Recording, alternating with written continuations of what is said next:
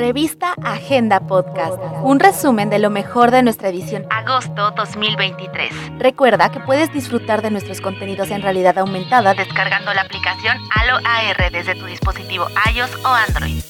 En Revista Agenda damos la bienvenida al mes de agosto con una portada llena de música y arte de Cactus, colectivo de artistas coincidentes de Tuxtla, el cual dirige el maestro Luis Enrique Navarro López, quien busca llevar esta propuesta a diferentes espacios, en donde con una mezcla de jazz y música clásica, tiene como objetivo llevar la música mexicana a través de un doble cuarteto de cuerdas.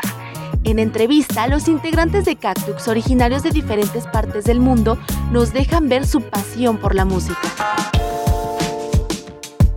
También traemos para ti en esta edición un recorrido visual por Copainala y Ocosocuautla de Espinosa, nuevos pueblos mágicos del estado de Chiapas que se suman a San Cristóbal de las Casas, Comitán de Domínguez Palenque y Chiapa de Corzo. Agenda también te trae un análisis de la nueva cinta del icónico personaje histórico Napoleón el primer tráiler de Napoleón de Ridley Scott ha causado grandes expectativas entre los fanáticos de los filmes épicos históricos. Y qué mejor manera de hacerlo al tener como protagonista a Joaquin Phoenix, quien interpretará a El Corsario.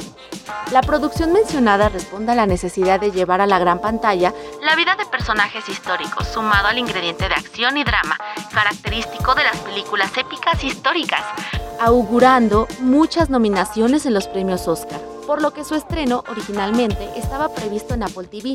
Ahora será exhibida en las salas de cine para generar grandes ingresos en taquilla.